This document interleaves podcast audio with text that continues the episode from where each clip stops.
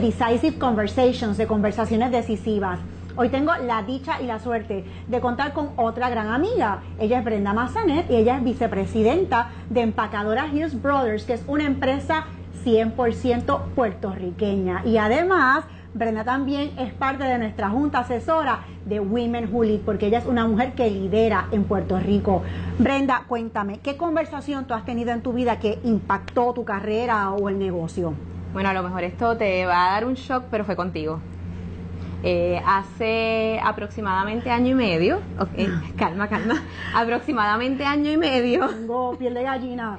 Yo te pedí una entrevista como parte de un programa que yo iba a asistir en California de Santander dirigido a mujeres líderes. Y parte de las asignaciones era entrevistar a una mujer que uno admirara, así que yo te llamé y nos reunimos en un sitio que se toma café bien rico. Eh, y tan pronto nos sentamos que yo te expliqué un poquito de qué era la entrevista, tú me hiciste una pregunta que para mí fue que me marcó y era que si yo era de marca o era de era genérica. Y te soy honesta, yo no sabía ni tenía idea de que tú me estabas hablando. Eh, luego me explicaste un poco de qué se trataba y me hablaste un poco de, de tu journey, ¿no? De, mi camino. de tu camino hacia rediseñar quién tú eras y tu carrera y cómo tú habías decidido que ya no querías hacer lo que hacías era una decisión consciente. Y cómo habías buscado qué querías hacer y quién era la persona que tú querías que te fue que fuera tu mentor en esa área. En ese momento me hablaste de Joaquín de Posada y cómo tú te acercaste a él para que fuera tu mentor.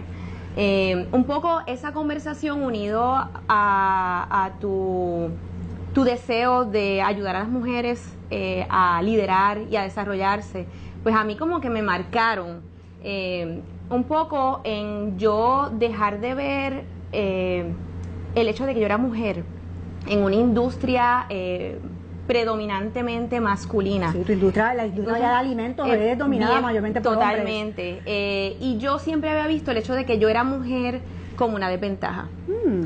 Pues porque no me podía distinguir, porque constantemente me sentía que me echaban a un lado. Y pues me había victimizado dentro del rol de ser mujer, aparte, a pesar de que yo soy muy liberal y creo en el derecho de las mujeres, pero cuando lo, me lo ponía en práctica a mí misma, pues me victimizaba. Y pues siempre he tenido mujeres que admiro y siempre decía, ay, si yo tuviera ese trabajo, yo sería como tal persona. Ay, si yo no hubiera tomado esta decisión hace 20 años, pues yo a lo mejor tendría esta vida de viajes y esta vida de ejecutiva que yo quisiera en mi vida. Pero pues la vida, yo decía, ah, pues la vida me, me dio unas cartas diferentes y pues me seguía victimizando. Y, esa conversación que, tuve contigo a mí me marcó grandemente en dos aspectos. Eh, primero, en yo sabía, yo sé que yo soy de marca. Y era un asunto de, de poder diferenciar lo que es ser humilde, que es algo que está muy metido en mi formación. Sí, así es. Con realmente saber lo que sé, saber eh, eh, proyectar eh, que el, conocimiento que tengo y, las destrezas que tengo y utilizarlas. Y lo otro es eh, buscar ese camino, es decir, yo no, ya yo no soy una víctima.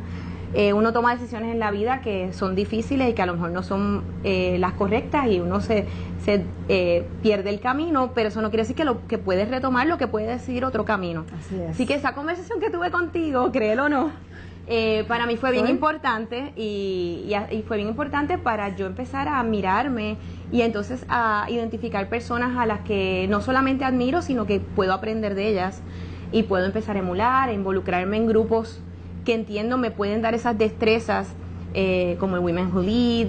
Eh, por ejemplo, yo siempre decía, yo, yo soy mala con las matemáticas o yo soy mala con la contabilidad y la finanza, pero no tengo que seguir siendo, siendo mala y simplemente pues verbalizarlo. Yo, de hecho, yo creo que tú me lo señalaste. Deja de decir que eres mala en tal cosa. Pues es un asunto de aprender. Eh, y yo creo que esa conversación completa que, tuvo, que tuve contigo fue bien poderosa para mí. Gracias mil. Estoy como que en shock. Así que hay dos cosas que puedo sacar de esta conversación que estamos teniendo. En primer lugar, dejar de ser víctima. Somos mujeres y que le podemos sacar mucha ventaja. Tú has, eh, una vez que lo realizaste, has estado bien activa en diferentes organizaciones, entre ellas en Women Who Lead. Eh, de aquí hacia el futuro, ¿cómo se ve Brenda la líder?